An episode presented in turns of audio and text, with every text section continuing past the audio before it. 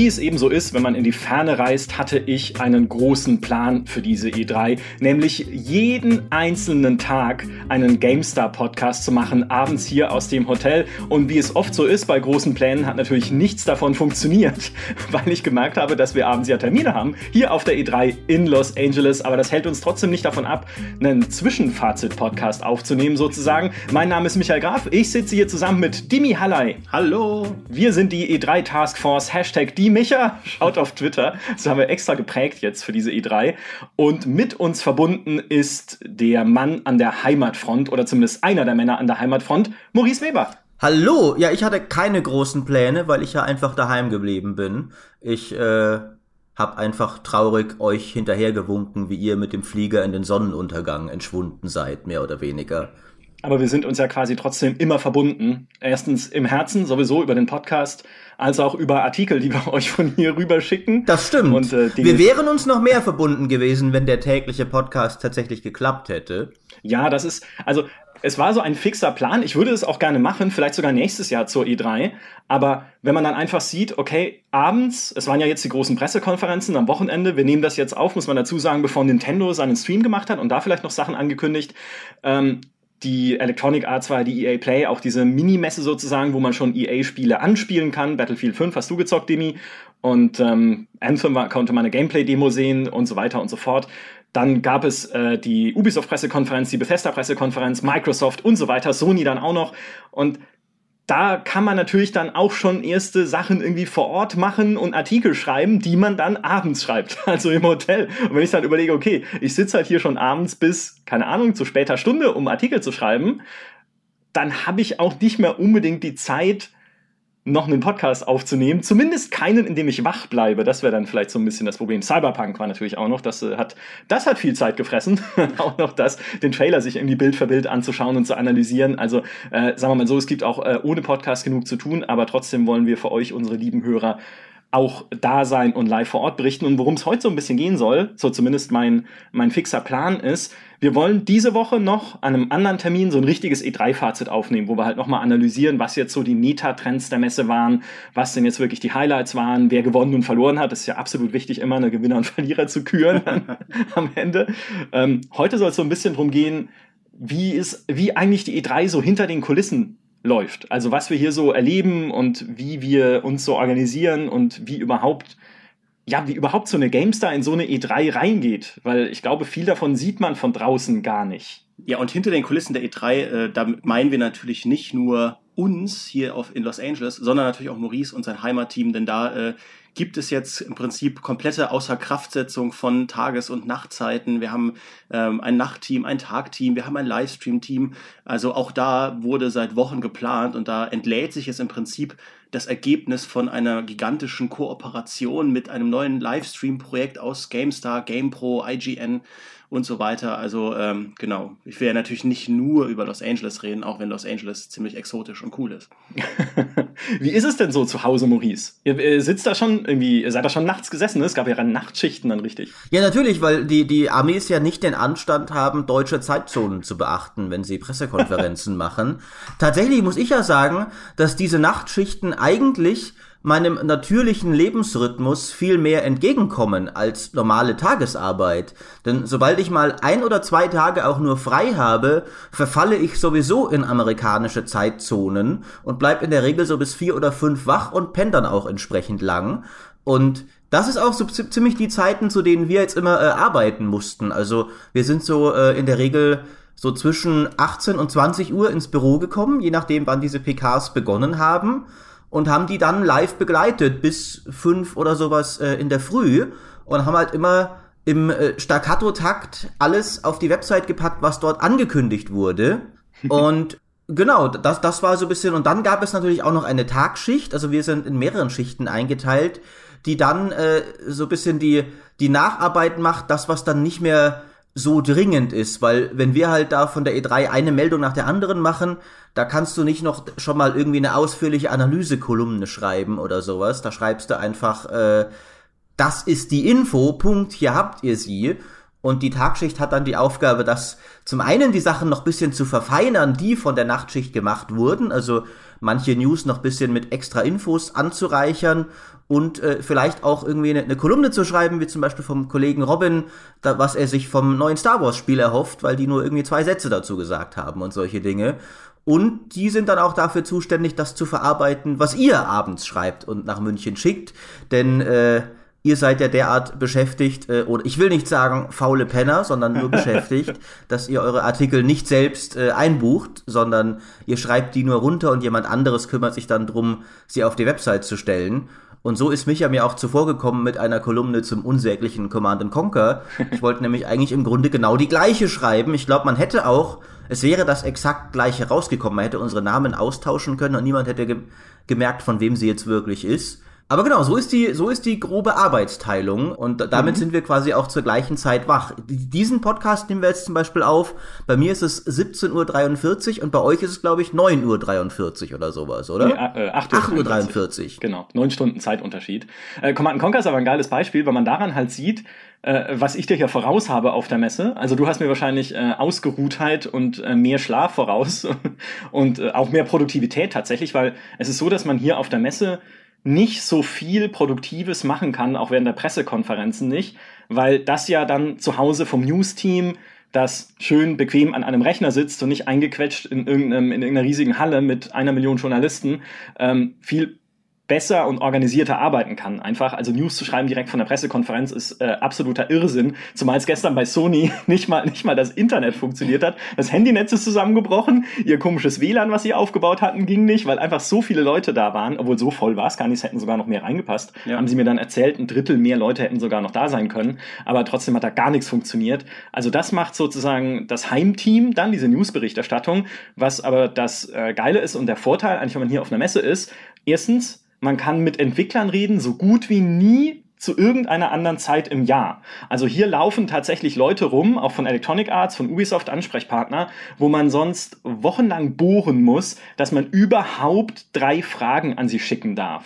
Und das ist echt ein großer Vorteil, weil man einfach viel schneller und viel direkter Sachen erklärt bekommt. Oder auch zum Beispiel Leute befragen kann, zu solchen Dingen wie Open World Trends. Das ist halt so eins meiner Lieblingsinterviewthemen jetzt gerade. Und da heißt es dann immer, nö, nö, hey, die Entwickler von Just Cause 4, die sind jetzt gerade voll im Stress, die müssen ihre Ankündigung vorbereiten, von der wir äh, schon im Vornherein so ein bisschen andeutungsweise wussten.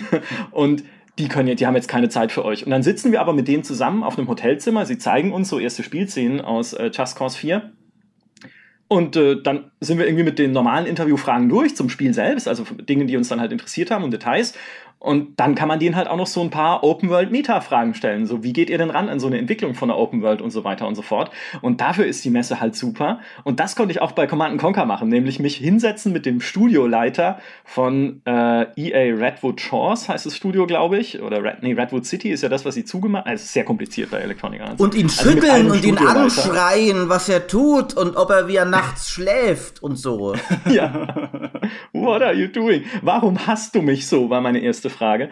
Nein, äh, und mir von dem halt erklären zu lassen, wo das denn herkommt, wo diese Idee herkommt oder ob, ein, ob so ein Spiel nicht auch besser funktioniert hätte oder genauso gut funktionieren würde, wenn es einen anderen Namen tragen würde, wobei wir natürlich alle wissen, dass sie das machen aus Marketinggründen, natürlich da den Namen Command Conquer draufklatschen. Äh, und der zweite Vorteil, wenn man hier vor Ort ist, ist, ich habe es halt schon gespielt. Ja, man kann viele Dinge hier tatsächlich anspielen, die man äh, anderswo noch nicht zu sehen kriegt oder vielleicht dann erst zur Gamescom wieder zu sehen kriegt und anspielen kann. Und auch da, okay, Command Conquer Rivals ist natürlich in Klammern, weil da soll ja die Beta jetzt auch anfangen, irgendwie für jeden, der äh, ein Android-Handy hat oder so. Äh, aber trotzdem, ja, auch das konnte ich halt schon spielen und es mir anschauen. Und ich fand's ja nicht so übel. Das ist, das, das ist ja das Bizarre. Ich habe das dann gespielt und gedacht, oh, es ist halt ein gefälliges, ich finde das Wort gefällig so wunderbar, weil es halt gleichzeitig abwertend, aber auch nicht völlig so in die Tonne tretend ist. Also ein gefälliges Handyspiel. Wenn nett die kleine Schwester von Scheiße ist, was ist dann gefällig? Gefällig ist äh, die kleine Schwester von Was macht ihr mit dieser Marke, ihr Schweine? ähm, und es ist okay, ja, also es hat Spaß gemacht. Ich habe das irgendwie, keine Ahnung, nicht lang gespielt, irgendwie so zehn Minuten. Das waren irgendwie so drei Partien, es geht auch ziemlich schnell. Und es ist halt einfach taktisch schon tatsächlich irgendwie ein bisschen zumindest anspruchsvoll. Man muss sich überlegen, was man da macht, wie man da Einheiten reinschmeißt, was gegen was kämpft und wo, dass man Erntemaschinen beschützt und so. Und ich fand es dann, ja, wie gesagt, gar nicht so übel, aber es ist halt kein Command Conquer. Ich hätte mir ja gewünscht, dass äh, sie noch ein Age of Empires Mobile ankündigen für Microsoft. Und das wäre dann der, Moment gewesen, wo Obi-Wan sich im rasenden Falken auf seinen Platz niederlässt und sagt, es ist gerade etwas Furchtbares passiert.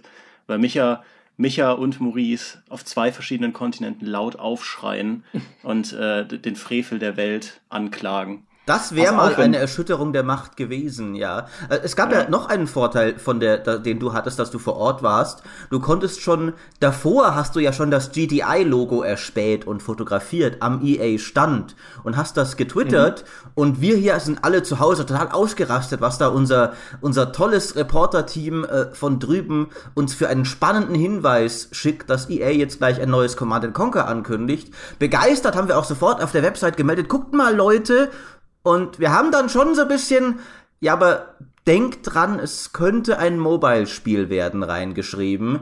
Und dann mhm. ist es natürlich genau das geworden. Und dann ist der Vorteil zu Asche in unseren Mündern äh, geronnen. Ähm, aber das war eben äh, auch wieder schöne Zusammenarbeit von, äh, von beiden Teams, dass wir halt verwursten konnten, was du uns an spannenden äh, Scoops schickt, äh, schickst, wie man so schön sagt. Ja, natürlich investigativer Journalist hier genau, eingebettet genau. mitten in den äh, Videogame-Branchenkrieg. Äh, es ist aber witzig, da gerade dieses GTI-Logo ist ja auch was, wo du denkst, wie doof sind die eigentlich? Ja, sie hatten halt diese EA Play Pressekonferenz findet in so einem, ja, in einer Halle statt oder was das war, da war es ein großes Zelt, nee, eine Halle, glaube ich. Und vor dieser Halle waren halt Spielstationen aufgebaut, beziehungsweise halt so mehrere so kleine Zelte oder auch geschlossene Container, in denen man sich halt Sachen anschauen konnte und spielen konnte. Und natürlich, ja klar, Battlefield 5, Anthem und so, alles schon angekündigt, aber dann steht da halt auch ein Command Conquer Stand rum. Dieses Zelt eben wo man dann halt schon so denkt, äh, wenn ihr das erst dann jetzt auf dieser Pressekonferenz ankündigt, aber alle Leute, die diese Pressekonferenz besuchen, an diesem Zelt vorbeilaufen, ist es dann clever, diese Logos schon da so prominent hinzuhängen? Und das passiert ja auch anderen. Es gab irgendwie auf der Messe selbst ein Plakat von The Division 2, auf dem man schon dieses Washington-Setting gesehen hat. Also mit irgendwie dem äh, Washington Monument im Hintergrund oder dem Kapitol oder sowas. Und dann haben sich plötzlich alle gewundert, wie denn also bei Ubisoft natürlich, wie denn schon jeder wissen kann, dass das in Washington spielt. Ja, weil auf der Messe halt ein gigantisches Plakat hängt, auf dem man das sieht. Also das ist dann immer wieder sehr lustig. Das ist ganz lustig, weil es sich echt lohnt, äh, hier aufzupassen. Man kann sich das vorstellen, diese Downtown, äh, dieses Downtown-Areal von Los Angeles rund um das Convention Center, da sind im Prinzip alle großen Hotels und anderen großen Messehallen, also alles wuselt hier rum und alles, was hier rumwuselt, ist eben Videospielbranche. Und da sieht man dann auch immer mal wieder Leute mit T-Shirts, irgendwelche Entwickler, die dann Hitman 2 T-Shirt anhaben oder eben manchmal auch T-Shirts von Sachen, wo man denkt, aha, da kommt also was Neues oder wo man eben erkennen kann.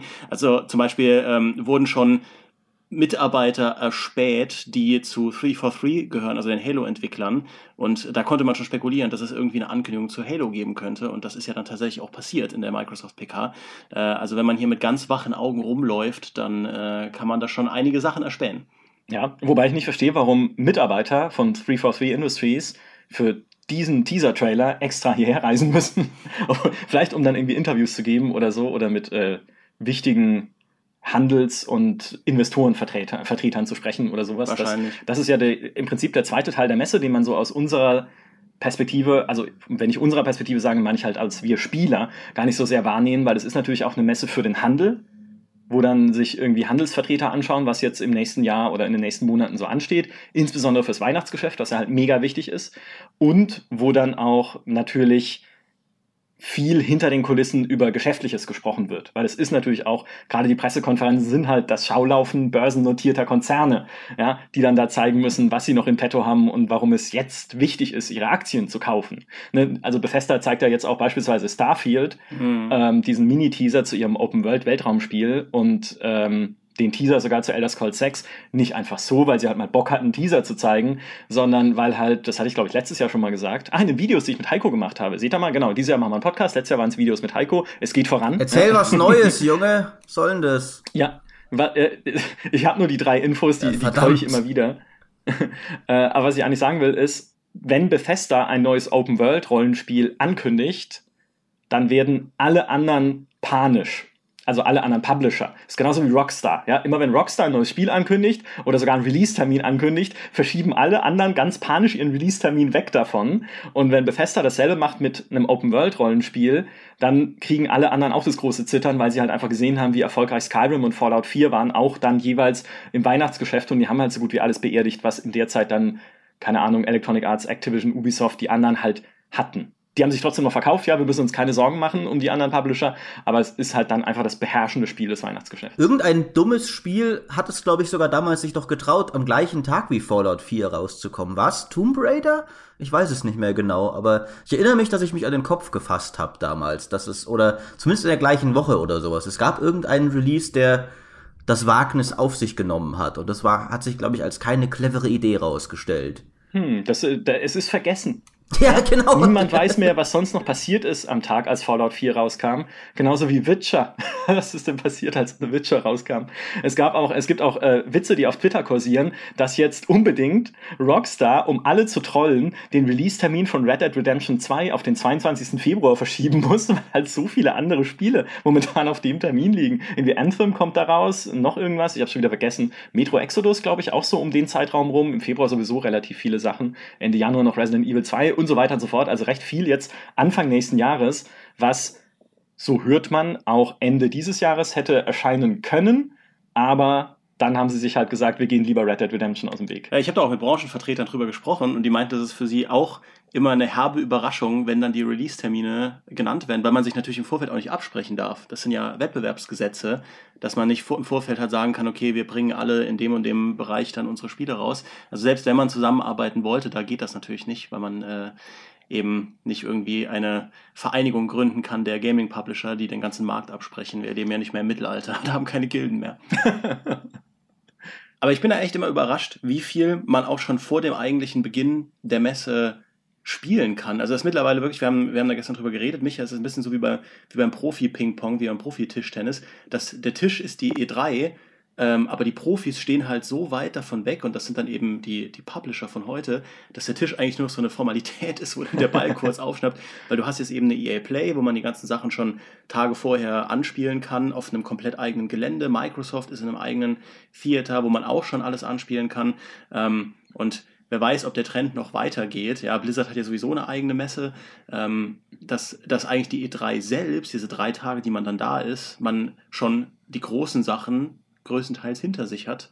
Ähm, das fand ich, fand, ich, fand ich ganz überraschend und ganz bemerkenswert. Mhm, das stimmt. Obwohl wir jetzt ja, wir sitzen ja quasi am äh, Morgen vor dem ersten Messetag jetzt hier zusammen und es gibt schon ein paar Sachen, die jetzt sehr spannend werden heute. Also ich werde gleich die Demo von, oder wir werden beide die Demo sehen von Cyberpunk 2077, die nochmal viel mehr zeigen soll, als der Trailer schon gezeigt hat. Also das ist nochmal echt so ein Highlight, auf das ich mich noch freue. Habe ich erwähnt, ähm, dass ich euch beide hasse? Also so richtig?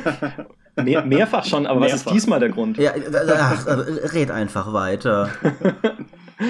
Also, die wird auch tatsächlich im Nachgang wohl nicht als Video veröffentlicht irgendwo. Das heißt, wir können sie nur mit unseren Augen äh, für euch aufnehmen und dann. Äh, Habe ich schon erwähnt, dass ich euch hasse?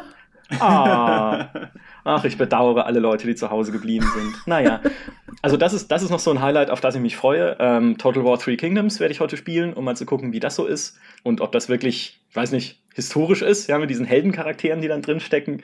Und es gibt halt noch Ubisoft-Termine, wo man sich die Ubisoft-Spiele noch anschauen kann zum Teil. Auch da eben dann mit den Entwicklern quatschen und mal zu fragen, wie es jetzt zum Beispiel in Beyond Good and Evil 2 so geht. Ja, also wie geht denn das voran? Weil das fand ich zum Beispiel, das war mit eine meiner größten Enttäuschungen, die ich jetzt hatte bisher auf den Pressekonferenzen. Diese Gameplay-Präsentation von Beyond Good and Evil 2 hätte so cool sein können, aber sie war halt unfassbar langweilig, weil sie sich da hingestellt haben und gesagt, jetzt sieht man zum allerersten Mal Gameplay, was ja schon immer super ist. Und es ist an sich ja auch super ambitioniert, weil man kann ja dann irgendwie von der Planetenoberfläche übergangslos ins Weltall fliegen und auch auf dem Planeten halt rumfliegen, auf dem Boden rumlaufen. Da sind auch überall dann andere Raumschiffe und äh, Fußgänger unterwegs und so, also wie so ein, wie so ein Planeten-GTA. Aber es sind dann halt super kurze Spielszenen, und keiner sagt irgendwas dazu. Es war auch nicht wirklich viel Musik drin, so habe ich so in Erinnerung. Und du sitzt dann da und denkst dir dann so, ja, okay, und, und dann war es das auch schon wieder. Und irgendwie, ich, also dafür, was dieses Spiel sein soll und wie es ja auch so eigentlich so ein Kritikerliebling ist, hätte ich doch erwartet, dass Ubisoft da irgendwie mehr, mehr Pomp draus macht, aber stattdessen enthüllen sie dann als nächstes pompös eine Initiative, mit der Künstler eigene Kunstwerke in Beyond Good and Evil 2 einbinden können, was ja okay ist, wenn man Künstler ist, sage ich mal, und was sicherlich auch die Spielwelt belebt und sehr bunt machen wird. Aber das erste Gameplay, Freunde, das muss doch knallen. Das stimmt, aber das ist ja so ein bisschen, das ist ja jedes Jahr eigentlich, kann man so die Spiele auflisten, wo man sich denkt, also da hättet ihr jetzt echt mehr zeigen können. Also Sachen wie, wie äh, Elder Scrolls 6 wird, wie du ja gesagt hast, das wird einfach für, für die Aktionäre gewesen sein. Da äh, wird, denke ich, noch niemand groß was erwartet haben. Aber auch wenn, wenn irgendwelche Spiele angekündigt werden und einfach noch gar nichts, äh, zum Beispiel dieses von, von Platinum, wo der irgendwie neues Spiel Babylon's Fall heißt es, glaube ich, angekündigt und mhm.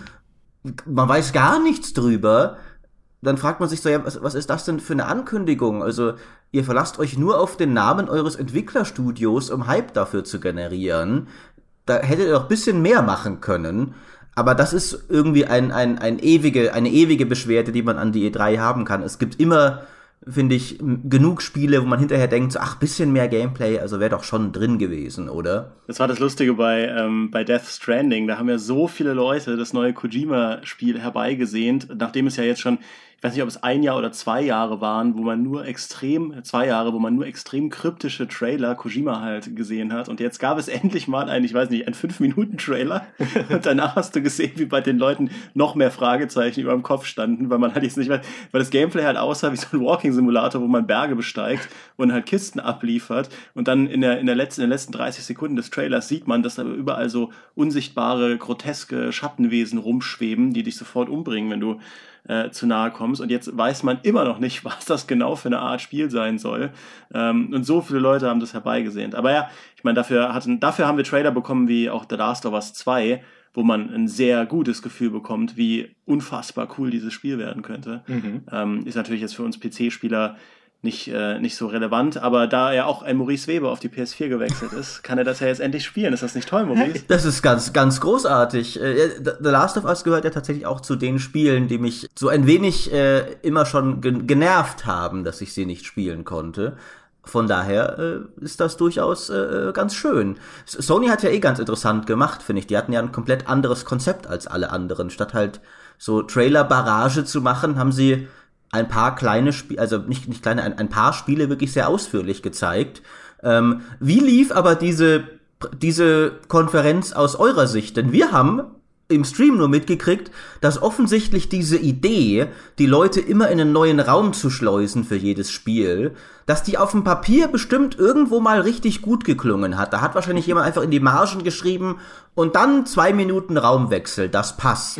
Und dann kam eine halbe Ewigkeit immer wieder diese Intermission-Leute. Yeah, yeah, guys, it's, it's just a few more minutes before the next game. It's just a few more minutes.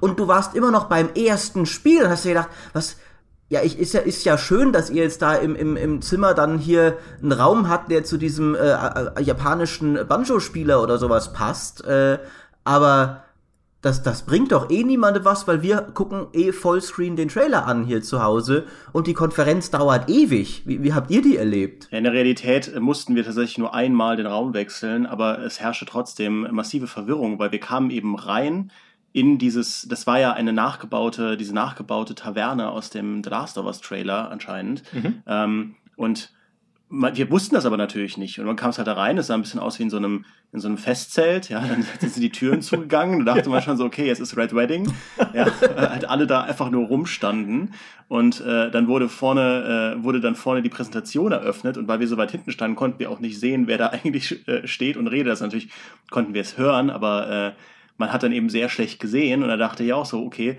das äh, wird ja jetzt eine spannende PK, wenn wir jetzt die ganze Zeit hier hinten hocken, weil eben auch kein Bildschirm befeuert wurde zu dem Zeitpunkt. Und dann kam der The Last of Us Trailer und dann hieß es, jetzt wechselt doch mal bitte den Raum, was dann natürlich bei so vielen Leuten lange dauert. Und dann haben wir eben diesen richtigen Saal betreten, der dann auch ähm, sag ich mal, eine, eine sehr beeindruckende Leinwand hatte, die ich unbedingt in meinem Wohnzimmer haben will. ähm, von, weiß ich nicht, 20 Metern oder so gefühlt. Die war echt ähm, heftig und da haben sie auch wirklich dieses schöne japanische Feld ja quasi da im Hintergrund einfach gezeigt. Mhm. Das, das hat man, hat man selbst, als man es nur über Stream gesehen hat, äh, bemerkt, okay, das, das muss richtig eindrucksvoll aussehen. Aber man hat sich halt gefragt, okay, war es die Logistik jetzt wert? Ja, das ist halt so eine Sache. Ich glaube, ich kann mir echt vorstellen, dass es das auf dem Papier richtig cool klang, diesen, diesen Übergang zu machen. Vor allem, weil es sich ja dann öffnet und du halt diesen Wow-Effekt hast. Aber ja, wir sind, wir sind im modernen Online-Zeitalter. Da muss alles direkt klar sein. Da darf man keine Verwirrung haben oder sonst irgendwas, warum man jetzt hier ist und so, weil sonst wird direkt Twitter befeuert und äh, alles gerät außer Bahn und auch beim Twitch-Stream darf es halt keine Sekunde Abbruch geben.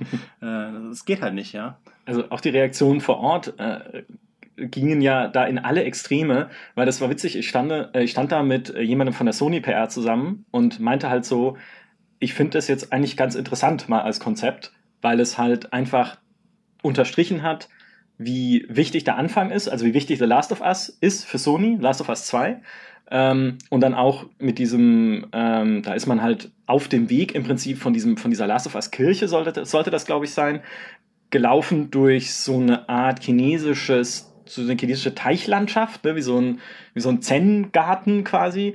Und das ist halt einfach so ein bisschen die Stimmung der Spiele hervorhebt und unterstreicht nochmal. Also ich fand die, ich fand die Idee ganz interessant, das ist mal was anderes, auch so ein, für uns Journalisten, die ja sonst gewöhnt sind, einfach halt in einen großen Saal gesetzt zu werden und einen Trailer zu sehen. Ähm, ich bin aber halt, als ich da mit diesem Sony-Mitarbeiter zusammenstand und ihm das erzählt habe, dass ich das als zumindest ganz interessant empfinde, das Konzept, kam ein anderer deutscher Kollege, ich nenne keinen Namen, und meint, das ist das schlimmste Kasperltheater, was er jemals erlebt hat. Und er wolle jetzt bitte nach Hause gehen, aber man lässt ihn nicht raus. Weil die Türen waren ja dann zu und dann hieß es halt, Entschuldigung, aus Sicherheitsgründen müssen Sie jetzt mit den anderen mitgehen rüber in den anderen Raum mit der, mit der Riesenleinwand. Und er hat halt gesagt, das gibt er sich jetzt nicht mehr. Er muss Artikel schreiben und äh, er möchte dann jetzt halt bitte nach Hause gehen und dann ging es auch. Also irgendwie kam dann jemand, der ihn dann nach draußen eskortieren musste dann tatsächlich, weil das so nicht vorgesehen war, dass Leute irgendwie keinen Bock haben, sich da äh, durchführen zu lassen. Das ist ja lustig. Ja, da, dafür planst du natürlich als eitler Publisher nicht. Was ist mit den Leuten, die keinen Bock mehr auf unsere tolle Vorstellung haben? Die Vorstellung wird doch so toll und eindrucksvoll. Niemand wird sie verlassen wollen.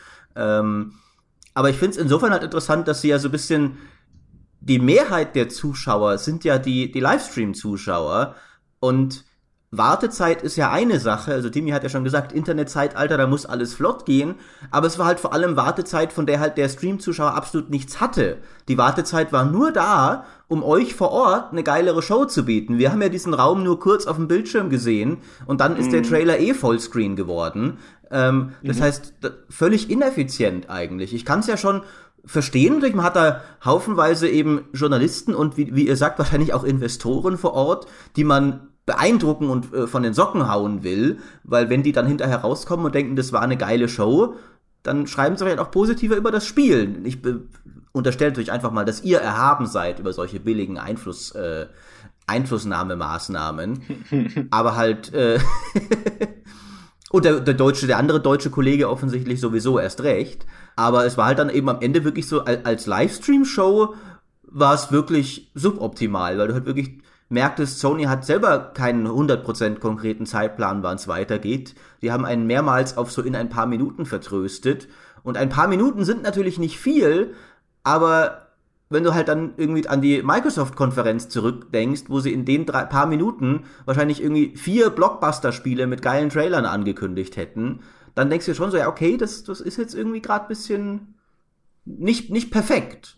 Ja, das ist halt irgendwo auch der, der Charme der E3, ja, Pleiten, Pech und Pannen, das gehört ja irgendwie auch dazu. Mhm. Äh, und äh, wer, wer mal irgendwie bei YouTube nach E3-Fails sucht, der bekommt eine wunderbare Auflistung an schönen Momenten der, der E3-Geschichte. Äh, es war zum Beispiel auch bei, bei EA ganz interessant. Äh, da hatten sie auf der Pressekonferenz offenbar tatsächlich nur reine Fachbesucher, also Journalisten, Influencer. Ähm, und das hast du im Publikum gemerkt. Also die, die, ähm, die Moderation war halt sehr auf Emotionen abgezielt, auf Reaktionen des Publikums, aber das Publikum wollte nicht so recht mitmachen. Und das war dann äh, so ein bisschen, da sind halt dann sehr viele enthusiastische Sprüche ins Leere gelaufen, wo dann äh, ein Bethesda oder ein, ein Ubisoft, die wissen halt, wo sie auch äh, Fans reinlassen, damit es richtig knallt und eben der Jubel richtig groß ist und da die Stimmung auch richtig aufgeheizt ist in diesen, in diesen Kolosseen, die man äh, die man da betritt. Ja, halt, ja, Moment, aber, aber, äh, aber Bethesda, finde ich, hat das auch nicht perfekt hingekriegt. Bethesda hat dann, gegen Ende haben sie einfach Sachen gezeigt, wo selbst Journalisten einfach mal auch applaudieren, wenn halt, was weiß ich, ein neues Elder Scrolls kommt. Aber so in der ersten Hälfte, finde ich, gab es schon so einige Entwickler, die ja wirklich so ein bisschen mit Handgesten die Leute so zu bisschen, so, ja, hier, Elder Scrolls Legends ist das beste digitale Kartenspiel. Jetzt bitte klatschen, kommt, kommt. Und dann ja. klatschen ein, zwei Leute irgendwo in der hinteren Ecke, wo man sich fragt, das sind wahrscheinlich irgendwie so von Bethesda bezahlte Anheizer auch noch, die jetzt irgendwie so ein bisschen äh, Stimmung machen sollen und kläglich daran scheitern. Und dann kamen die Prey-Entwickler mit ihrem Versuch, äh, witzig zu sein. Äh, ich, ich dachte eigentlich erst zu Bethesda, das wird ein kompletter Rohrkrepierer, diese Konferenz. Niemand mhm. klatscht, niemand interessiert, was ihr da jetzt irgendwie an, an neuen Kartensets ankündigt. Erst als dann äh, Todd Howard auf die Bühne kam äh, und auch der, der, der, die Alexa Skyrim App natürlich und mhm. solche Sachen, da hast du dann okay, jetzt, jetzt kommt Stimmung auf. Jetzt sind Leute am Werk, die wirklich witzig sind und die Sachen zu sagen haben, die die Masse an Leuten da drin hören will. Äh, aber am Anfang fand ich auch so ein bisschen so, ja, also Ihr hättet euch mehr bezahlte Klatschanheizer leisten sollen, wenn das euer Plan war, weil das funktioniert gerade nicht. Ja, bei Prey haben halt die Jokes auch einfach nicht gezündet. Das ist halt Richtig. auch mal das Ding. Du, du lässt da eben Entwickler auf, äh, auf die Bühne, was ja auch toll ist. Und was manchmal eben auch richtig coole emotionale äh, Momente hervorruft. Also zum Beispiel die Ankündigung von ähm, dieses Sea of Solitude, dieses deutsche Spiel ähm, auf der EA-PK, das war richtig gut, weil du das Gefühl hattest, da, da steht eben ein, ein Mensch aus Fleisch und Blut, der da zum ersten Mal in Los Angeles ein winziges Indie-Spiel promoten soll, der kompletten Weltöffentlichkeit. Äh, und ich finde, sie hat das, sie hat das halt auch ganz cool gemacht. Und das ist dann eben nicht so nicht so durchchoreografiert. Also natürlich sind die Texte auch vorgeschrieben, die, da läuft ja ein Prompter durch, aber es wirkte halt nicht so zu 100% professionalisiert wie jetzt bei Leuten wie Pete Hines, die äh, für solche Momente leben. Äh, und das ist dann eben auch ganz cool, aber es kann eben auch dazu führen, dass du so äh, Augenblicke hast, wo du sagst, okay, der, der Joke mit dem Zettel und Employees können sich in Mimics ja. verwandeln und so, vor allem auch beim dritten Mal funktioniert er leider immer noch nicht. äh, das, das passiert dann halt auch, ja. Aber es gibt diesen PKs wenigstens so einen menschlichen Anstrich und das muss man ja auch sagen, für eine Pressekonferenz, die Dinger sind halt mittlerweile so krass durchchoreografiert und durchexerziert und das sind ja richtige Shows und da freue ich mich dann zumindest ab und zu noch zu sehen, da sind halt, äh, dass es halt normale Leute sind, die da, die da involviert sind und das eben, da gehören eben diese Pannen auch dazu. selbst bei den Profis, es war ja Elijah Wood auf der Bühne und selbst der hat es nicht geschafft, seinen Text einfach äh, runterzurattern. Du denkst so, Leute, also Junge, du bist professioneller Schauspieler, was soll denn das hier? ähm, aber da, da stimme ich dir zu. Ich finde, im, im positiven Sinne sehr oft sind das dann auch die coolen Momente, weil es ja auch immer schön ist, Entwickler dort zu sehen.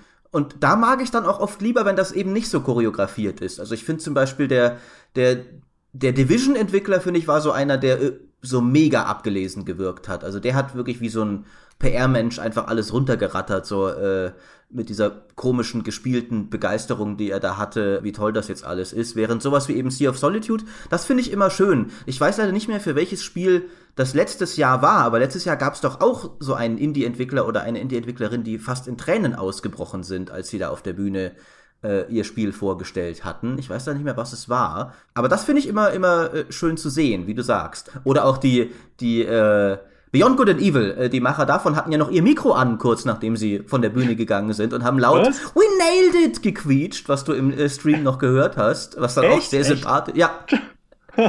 was dann auch sehr sympathisch war. Äh, interessant, dass das bei euch nicht auf der, auf der Bühne äh, geklungen hat. Nee, das haben wir so nicht mitgekriegt. Aber das ist, das ist genau das Witzige, weil teilweise kriegt man in den Streams und auf den Pressekonferenzen selbst komplett unterschiedliche Dinge mit, offensichtlich. Weil was wir uns ja auch bei Sony gefragt haben, ist ja tatsächlich, was passiert denn in der Zeit, wo wir jetzt hier laufen?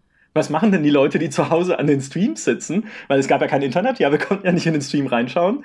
Also, und wo, wo wir uns dann auch gefragt haben, es ist ja witzig, dass man auf keiner einzigen Pressekonferenz, also weder bei Microsoft noch bei Sony, Call of Duty gesehen hat. Aber scheinbar wurde das ja dann in dieser, in dieser Pausen-Talkshow zumindest mal besprochen.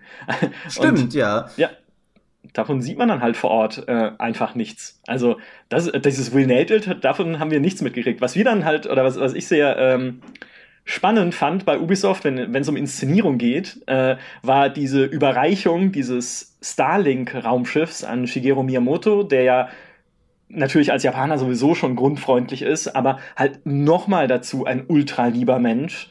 Und trotzdem steht er dann da, kriegt dieses Raumschiff und du siehst halt, er denkt sich so, WTF, ja, also vielleicht war das sogar, vielleicht war es ja sogar geübt und ich tue ihm Unrecht, aber für mich wirkte das so, als ich dann drin saß, als wäre der arme Mann jetzt da hochgezerrt worden, äh, quasi an die Bühne gezerrt worden, um dieses Raumschiff in die Hand gedrückt zu kriegen von Yves Guillemot. Und er muss es irgendwie bewundern, aber es ist halt nur so ein Star Fox Raumschiff, ja, so ein kleines. Ich finde, der fand, äh, der fand es wahrscheinlich einfach scheiße, weil es kein Amiibo ist. Und er dachte, was soll ich damit machen? Das kann ich, kann ich ja nicht auf meinen 3DS stellen und äh, warum schenkt er mir das? Ich mag äh, also diese merkwürdigen Franzosen, ja.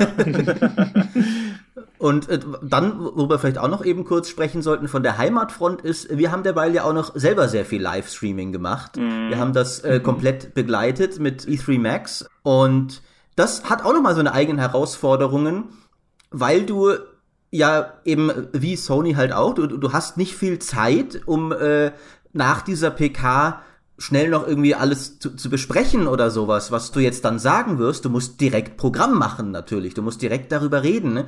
und musst Analysen fahren und dann ist halt dieser, dieser Cyberpunk-Trailer zum Beispiel am Ende gewesen und dann musst du halt dich sofort reinsetzen und den versuchen einigermaßen kompetent und professionell zu sezieren. Ähm, obwohl du im Voraus ja nicht mal wusstest, was überhaupt alles kommt. Und wir haben dann auch zum Beispiel teilweise der, der Kollege Michael Herold hat sich ähm, prophylaktisch vorbereitet für mögliche Splinter Cell oder, oder Watch Dogs oder solche Ankündigungen. oh, also halt, oh. welche, welche Ubisoft-Marken könnten kommen. Ähm, weil du weißt es ja nicht. Auch ich saß die ganze Zeit äh, bei der PC Gaming Show so im, äh, in den Startlöchern quasi. Es könnte sein, dass jetzt jederzeit irgendwas zu Age of Empires kommt. Ähm, es ist ja doch so, äh, wir, wir äh, sind ja nicht, wir gehen ja nicht völlig blind durch die Industrie. Manche Infos haben wir ja auch schon vorher, aber auch wir haben nicht alles. Wir wissen nicht alles, was kommt. Und da musste man dann teilweise so auch mal umdisponieren, so von wegen, wer ist jetzt der Mann, der nach dem Stream direkt ins Studio kommt als Gast, um da mit Michi und Fritz äh, über das gerade gezeigte zu reden. Ähm, und dann auch versuchen, einigermaßen kompetent drüber zu reden, obwohl du eigentlich gerade selbst noch dabei bist, es zu verarbeiten. Du hast quasi keine Zeit, den Cyberpunk-Trailer erstmal noch in Freeze-Frame durchzugehen, um zu gucken, was steckt da alles drin. Du musst es halt live machen und teilweise eben auch unvorbereitet. Aber auch das macht sehr viel Spaß. Also ich habe es ja schon vorher gesagt, wie die, dass die E3-Nachtschicht eigentlich meinem natürlichen Lebensrhythmus sehr entgegenkommt. Äh, und auch von der Stimmung her ist das cool, weil du so ein bisschen mit recht reduzierter Belegschaft im Büro bist bei Nacht man hat sich, jeder hat, man hat sich Berge an, an riesen Partypizzen bestellt, damit das ganze Team äh, verpflegt wird.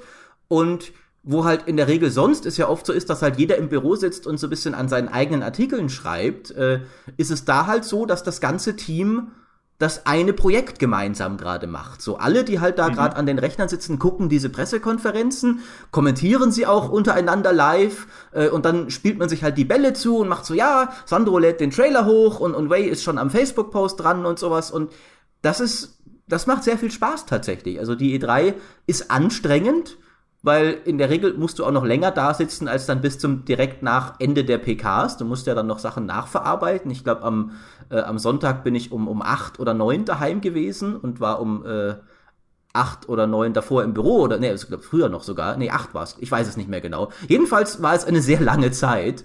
Ähm, aber eine wirklich schöne Zeit. Also es ist äh, macht einfach sehr viel Spaß.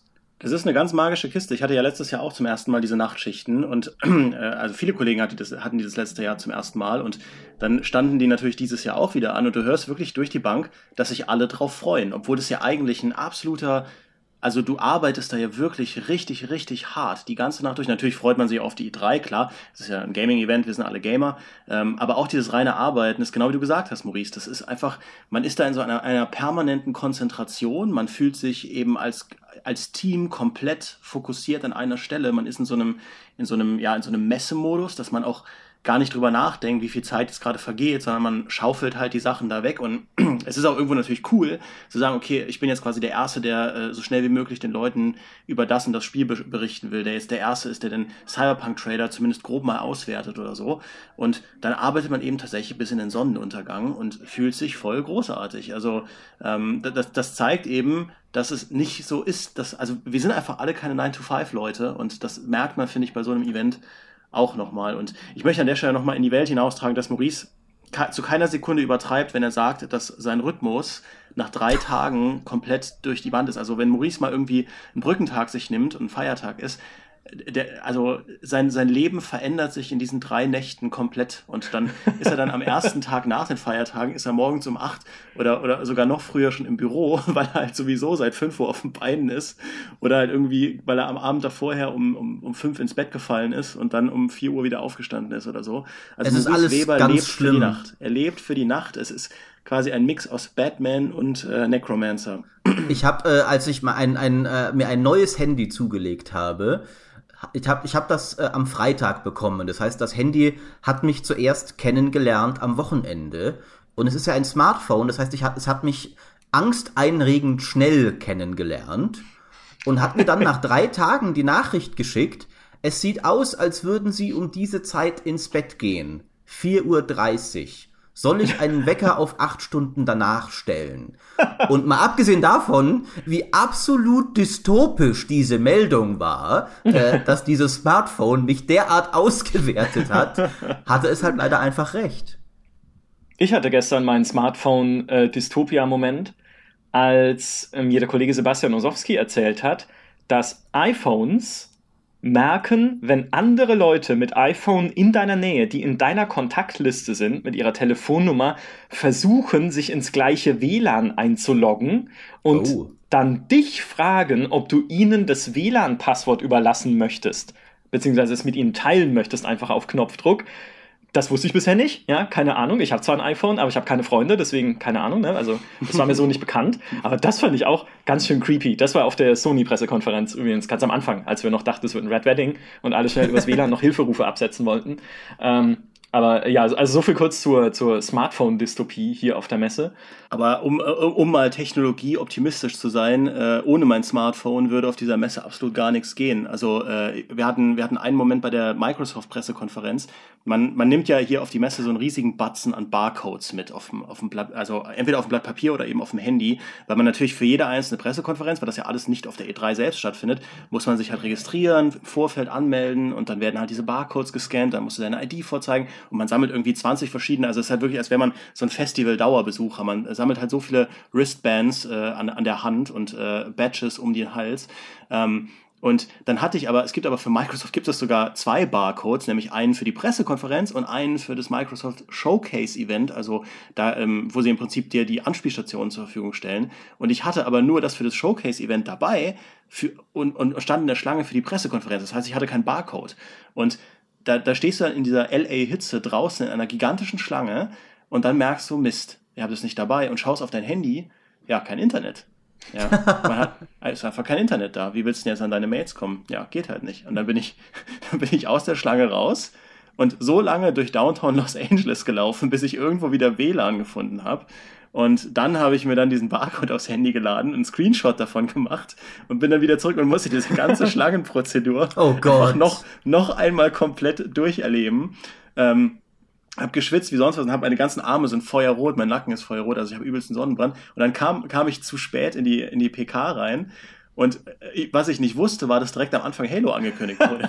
Und ich saß halt diese ganze Microsoft-Konferenz wie so ein Vollidiot mit den Kollegen und meinte, jetzt kommt aber bald Halo, jetzt kommt aber bald Halo. Und niemand wollte mich darauf aufmerksam machen, dass ich klinge wie ein Vollidiot, weil, weil Halo bereits angekündigt wurde. Ja, das, hat, das hat denen sehr viel Spaß gemacht, glaube ich. Und dann, und dann ganz am Ende dachte ich so, jetzt kommt noch dieses One Last Thing und dann kommt dann eben Cyberpunk und ich war, glaube ich, der Einzige, der ein bisschen enttäuscht war, dass da kein Halo kam. Und dann haben sie es in diesem Abspann-Trailer war dann aber Halo zu sehen und ich war so verwirrt. Ja. dachte schon, jetzt, da haben sie noch ein Halo angeteased, da kann ich jetzt mit rausgehen und das allen erzählen. Und dann, äh, dann habe ich dann und die gleich grauenhafte Artikel Wahrheit schreiben. erfahren. Ja, ja, genau. Und dann habe ich die grauenhafte Wahrheit erfahren, dass es einfach nur war, weil ich meinen beschissenen Barcode vergessen habe. Aber dann war es ja zumindest gut, dass du äh, kein Internet hattest, weil wenn du auch noch die ganze Zeit rausgetwittert hättest, Leute, immer noch kein Halo, ich bleibe weiter gespannt, hätten all deine Follower dich auch noch für einen Trottel gehalten. Ja, das stimmt. Aber es war ja mitten in der Nacht, das heißt, es lesen nicht so viele. Äh, das hätte mich dann auch geschützt, ja. Ich hätte Aber Fun gelesen. Fact, Fun Fact, ich hatte auch den falschen Barcode dabei und wir standen ja in der Schlange noch nebeneinander. Ich hatte aber Internet irgendwie auf dem Handy, hab dann schnell den anderen Barcode rausgesucht und bin einfach reingegangen und hab dann erst 20 Schritte später gemerkt, wo ist eigentlich Dimi? was, ist, was ist jetzt hier los? Und bin dann wieder zurück dann war Demi aber nicht mehr da, ja, weil du dann rausgegangen bist. Hab, ich habe dich aber noch in der Ferne irgendwo rumlaufen sehen, habe versucht, dich anzurufen. Es ging aber nicht, weil dein Telefon irgendwie keinen Empfang hatte. Und dann haben wir SMS geschrieben. Wie, wie oldschool ist wir das? Haben wir SMS haben SMS geschrieben. geschrieben. Ja, Wahnsinn, ja. ey. Wo bist du in der Schlange? und dann habe ich noch eine Frau gefragt, die dort halt äh, Wache gehalten hat, sozusagen, dass ich nur mal kurz zu dem Typen da drüben hin müsste, um ihm was zu sagen.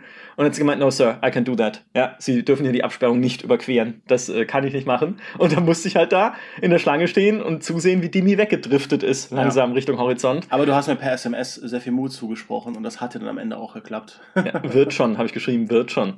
Aber es aber, ist, man aber, ist halt auch fast faszinierend, wie sie alle euch nicht rauslassen wollen aus ihren PKs, sobald du mal drin bist. Also auch die. Du darfst halt das System nicht kaputt machen. Ja. ja das ist alles ein ganz fragiles System und es gibt äh, also ich weiß nicht, wie viele Millionen von Mitarbeitern hier dafür da, da äh, sind, um dir den richtigen Weg zu weisen, durch Schlangen und durch Türen und sonst irgendwas. Ähm, und ja, wenn man das System kaputt macht, dann äh, bricht alles zusammen. Es wird ja noch besser. Nino, der Kollege von Nino Taku, war schon mit seinem Kameramann zusammen ich glaube, zwei Stunden bevor die Microsoft-Pressekonferenz losging, dort, um sich eben diesen Badge abzuholen, mit dem man dann reinkommt, also so ein Umhänger. Und dafür brauchte er den Barcode, den hatte er auch dabei. Dann hat er sich dort quasi vor die Tür gestellt, hat diesen Badge geholt und hat gesagt, gut, dann gehe ich jetzt wieder, es fängt ja erst in zwei Stunden an. Und dann haben die gesagt, nee, nee, Sie müssen jetzt hier bleiben in der Schlange. In der prallen Mittagssonne oh ja, hätte er dann dort in der Schlange stehen bleiben müssen wenn es nach Microsoft gegangen wäre, bis die Sache losgeht und die Türen sich öffnen, wo er dann auch gesagt hat, ihr habt doch einen Vogel, ich gehe jetzt einfach weg und es war dann auch kein Problem. Er ist dann auch wieder reingekommen, aber hätten sie halt, hätten sie ihn fast zwingen wollen, dort zu warten. Ähm, und insgesamt, ja, also insgesamt ist diese ganze E3 ein Taumel so ein bisschen für Journalisten aus natürlich coolen Games und vielen Eindrücken, die man hier vor Ort sammelt, spannenden Gesprächen, technischen Problemen und mhm. Chatlag. Ja, also du, du bewegst dich die ganze Zeit wie durch so eine Art Trance. Inzwischen geht's besser. Also jetzt sind wir ja schon vier Tage hier, glaube ich. Ich weiß nicht, was, was ist heute? Dienstag? Nee, doch, die, doch, oder? Dienstag. Du lachst hier. Es ist Dienstag, okay. Weil auch das, wenn du Gespräche führst mit anderen, äh, auch europäischen Kollegen auf der Messe, ja, ich habe doch da am Sonntag bei EA dieses Spiel gesehen. Du meinst am, am, am äh, du meinst am Samstag? Nee, nee, es war Sonntag, weil es war, nee, stopp, deutscher Zeit ist es Sonntag, dann war es Montag, oder? Nein, nein, es ist doch zurück, Deutschland ist zurück, nein, Deutschland ist vor.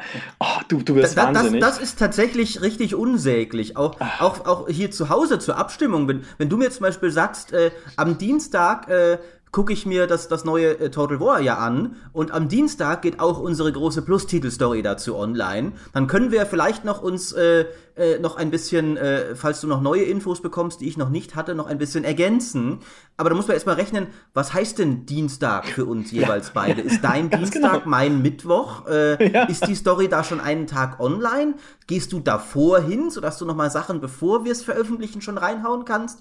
Äh, ganz, ganz kompliziert, äh, weil halt der Zeitunterschied wirklich so groß ist. Ähm, was mich noch interessieren würde, als jemand, der selbst noch nie dort war, ähm, What? ihr habt jetzt schon äh, viel über, über äh, Schlangen stehen und sowas geredet. Wie voll kann man sich diese Messe denn vorstellen? Weil wir kennen ja, auch, auch die Zuhörer kennen wahrscheinlich nur die Gamescom, die inzwischen dafür bekannt ist, unsäglich voll zu sein, sodass du dir denkst, ja, muss ich mich fünf Stunden für ein Spiel anstellen, das bringt ja gar nichts mehr. Die E3 ist ja ein bisschen ein anderes äh, Tier sozusagen, weil sie eben nur für Fachbesucher ist.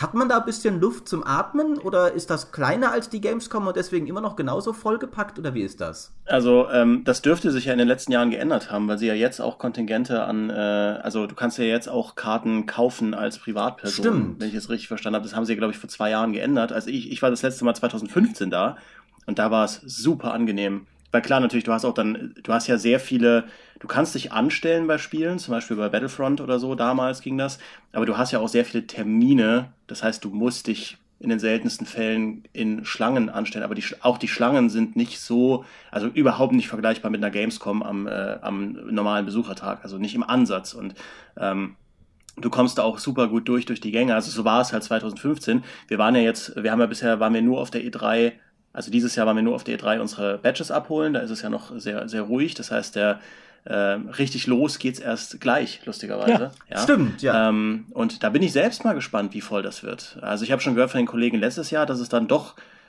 sehr voll geworden ist. Ähm, bin mal gespannt, ob das dieses Jahr wieder so ist. Wir haben ja auch hier schon im, im Hotel jemanden getroffen, der ein Privatbesucher ist und sich mhm. jetzt schon voll freut auf die, auf die E3. Also ich bin da selbst gespannt. Ähm, aber ich glaube, unterm Strich kann man sagen, so wie auf der Gamescom in den großen Hallen ist es wahrscheinlich nicht, dass du äh, super kleinschrittig nur durchkommst und so. Hoffe ich einfach mal. Nee, ganz so extrem. Also glaube ich auch nicht. Ganz so extrem wird es nicht sein. Ich freue mich jetzt gleich auf die, wir werden jetzt dort sein, wenn das tatsächlich eröffnet. Im Trichter, der sich dann durch die Türen quetscht, durch die kleinen. Äh, mal gucken, wie lange das dauert, bis man dann von, die Türen gehen auf, bis man dann tatsächlich drin ist, weil dieser Cyberpunk-Termin auch, den wir jetzt gleich haben, ist der allererste des Tages, also sprich auch der Messe komplett. Und hoffentlich sind wir halt möglichst schnell dann bei diesem Raum, wo das stattfindet, weil wir wollen ja nicht die ersten 15 Minuten Cyberpunk verpassen. Ja. ja das wäre natürlich jetzt dann hyper un unglücklich. Oh Gott, also ja. Äh, ja, schauen wir mal, wie gut nee, das dann la läuft. Lasst uns doch noch ein bisschen weiterreden, liebe Freunde. Also ja, ich finde das einfach ab hier. Ich finde, wenn ich, wenn ich nicht in diesen Genuss komme, warum solltet dann ihr in diesen Genuss kommen? Sollte es nicht sowas wie Gerechtigkeit auf der Welt geben? Maurice, es, es geht doch nicht um uns. Es geht ja darum, dass wir das mit der Welt teilen, sobald wir das so. sehen. Wir haben eine moralische Verpflichtung als äh, als GameStar-Podcast hier, ja. das in die Welt zu tragen. Und da musst du jetzt auch einfach mal deine, deine, deine niederen menschlichen Emotionen äh, unterdrücken und einfach für die Sache das unterstützen. Ich weiß. Oder nicht. Wenn man das anders sehen möchte, ist, wir schauen es natürlich nur für uns an, aber hier beim GameStar Podcast hören halt noch Leute zu. Ne? Also wir reden dann für uns drüber, wie cool wir es fanden. Und wenn da noch jemand zuhört, ist das auch okay. Ähm, was, was ich noch so ein bisschen, äh, was auch immer so ein bisschen schwierig ist, das war eine Anekdote, die ich vorhin noch erzählen wollte, ist Orientierung. Weil wir hatten gestern, also es ist nicht so lustig, wenn man es erzählt, wahrscheinlich, wie wenn man dabei war, aber wir hatten gestern den Fail der Woche als wir uns mit der Kollegin Ray treffen wollten, die auch beim Cyberpunk Podcast neulich mit dabei war und mitgetalkt hat. Und die war im Ritz-Carlton, also äh, in einem Hotel, glaube ich, ist das, äh, oder so, äh, das äh, in der Innenstadt ist. Und wir wussten, wo das ist. Wir haben auch die Schilder an diesem Hotel gesehen und sind dann da reingegangen in die Lobby. Und diese Lobby war gigantisch. Also riesig, riesiger Raum mit hunderten Leuten drin. Und er so, ja, wo bist du denn? Haben wir in der Hand geschrieben, wo bist du denn? Und sie, ich bin in der Lobby. Ich bin in der Lobby. Wo seid ihr? auf welcher Seite haben wir dann gefragt, auf welcher Seite der Lobby bist wo genau? du? Wo, wo genau? genau? Wo genau in dieser Lobby bist du? Und sie so, in der Lobby. Wo seid ihr? Wir sind im Ritz-Carlton, ja? Bis ich dann gemerkt habe, Moment mal, wir sind gar nicht im Ritz-Carlton, wir sind im Marriott, was direkt ja. nebenan ist, ein riesiges Hotel. und, und dann und dann äh, war Ray schon völlig frustriert und hat er gemeint, sie nimmt jetzt ein Uber zur Sony-Pressekonferenz, zu der wir uns eigentlich treffen wollten. Und wir haben dann gemeint, Moment mal, direkt vom hier vom Marriott fahren doch Shuttlebusse zur Sony-Pressekonferenz. und das Witz ist doch direkt nebenan. Also komm doch einfach rüber. Und dann ist sie halt einfach, wir waren die ganze Zeit, und ich meine, wie lange hat das gedauert? 20 Minuten, die wir uns da hin und her geschrieben haben, wir deppen, ja. Wir waren die ganze Zeit ungefähr Luftlinie 50 Meter voneinander entfernt. Und man muss dazu sagen, die Lobby des Ritz-Carlton ist ungefähr so groß wie ein besseres Badezimmer. Ja? ja? Also das ist tatsächlich ein winzig kleiner Raum und wenn man sich dann vorstellt, dass Ray da drin sitzt und hört, dass wir in der Lobby sind, schaut nach links und rechts, es ist kein Mensch da und wir sagen aber, wir sind da und schwören drauf. Ach Gott, ja, also ja, ganz, ganz so lustig, was Neues, ihr treibt eure Kollegen in den Wahnsinn. Ne? Der GameStar Podcast, immer neue Erkenntnisse, die wir noch nicht vorher wussten. Sehr gut, ja, ja. sehr gut. Ja, sie dachte halt, wir wollen sie total veräppeln. Mhm. Ja, aber wo genau? Ja, in der Lobby, wenn es einfach nur fünf Meter sind. Ja. Aber es hat dann ja alles geklappt. Ja. Es, hat, es hat alles geklappt, ja. Sie meinte dann noch, es gibt ja tatsächlich auch wohl im Ritz-Carlton zwei Lobbys, aber eine ist nur für Gäste, also für Leute, die tatsächlich in diesem Luxushotel ah. wohnen. Und sie meinte dann schon, wie haben wir es jetzt geschafft, in diese fancy Gäste-Lobby reinzukommen, wenn sie uns in der anderen Lobby nicht sieht?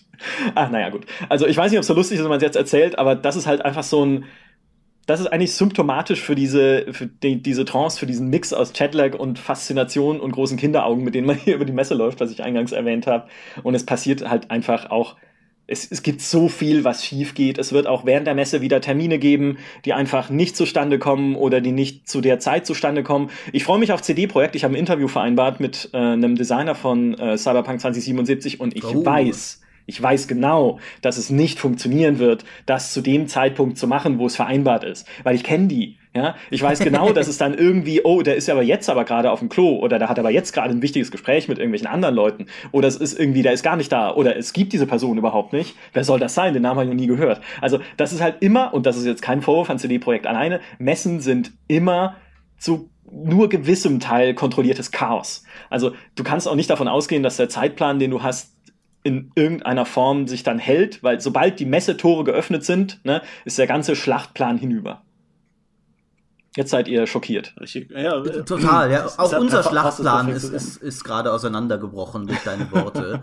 ähm, Aber ich denke, das sind doch dann schöne Schlussworte. Dann könnt ihr euch jetzt wieder in die Schlacht stürzen und wir werden alsbald nochmal sprechen, wenn wir das komplette Bild der Messe quasi haben, wenn ihr noch ein bisschen mehr erlebt habt und dann auch noch ein, ein äh, konkreteres Fazit ziehen, weniger zum Messeablauf, sondern wirklich zu unseren Spiele-Highlights, zu unseren Enttäuschungen, äh, zu unseren Überraschungen und dergleichen mehr. Wie es halt, wie ihr schon sagtet, unsere moralische Pflicht als GameStar-Podcast ist.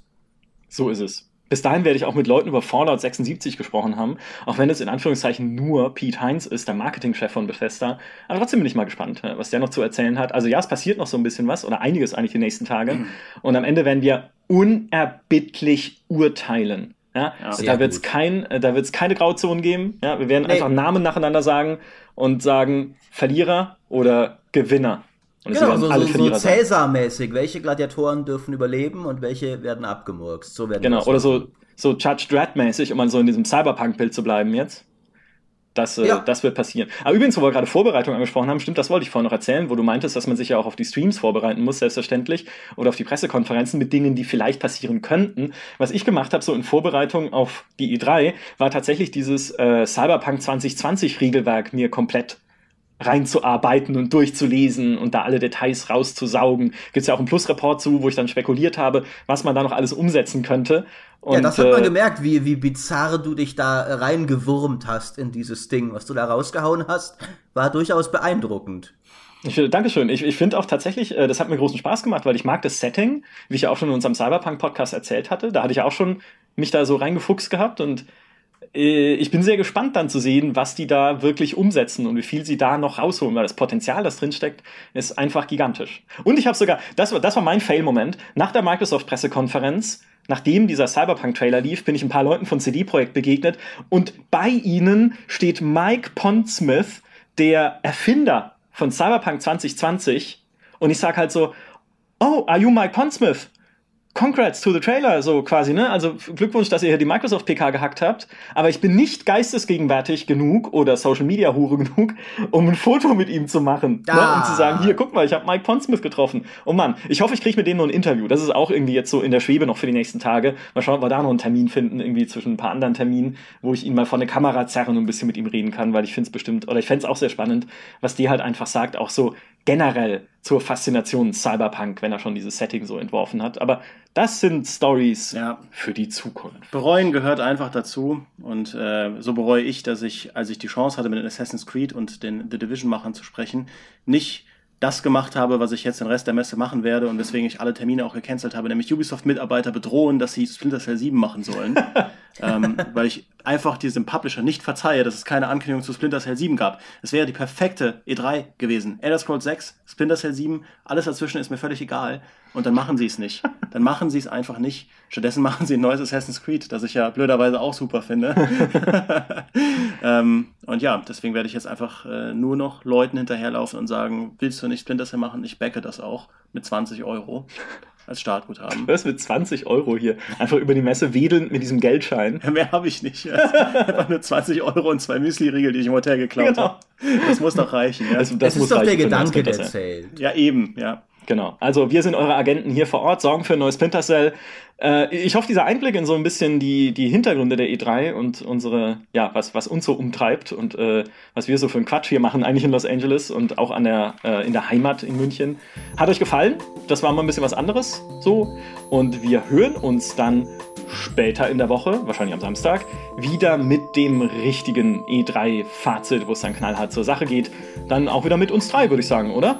Ich hoffe doch ja, mal sehen. Wenn uns was dazwischen kommt oder irgendwie wichtige, dringende Artikel noch geschrieben werden müssen, dann ändern wir die Besetzung einfach ruckzuck, bisschen flexibel. Ansonsten bis zum nächsten Mal, bis zum E3-Fazit. Danke, dass ihr dabei wart. Und tschüss. Tschüss. Bis dann.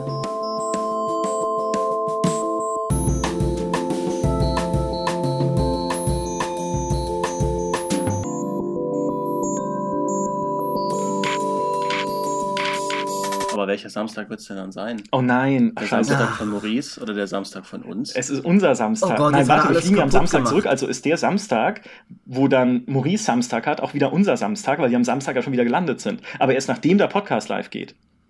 Ich verstehe. okay. Geht, geht, geht, der Samstag, geht der Podcast dann am Samstag zu E3-Zeit oder zu meiner Zeit live? Ja. es gibt ja keine E3 mehr am Samstag, weil die E3 am Samstag schon vorbei ist. Ja, also kann es ja de facto keine E3-Zeit geben. Das heißt, zu deiner Zeit geht er live. Ja, haben wir alles geklärt, oder? Ja. Äh.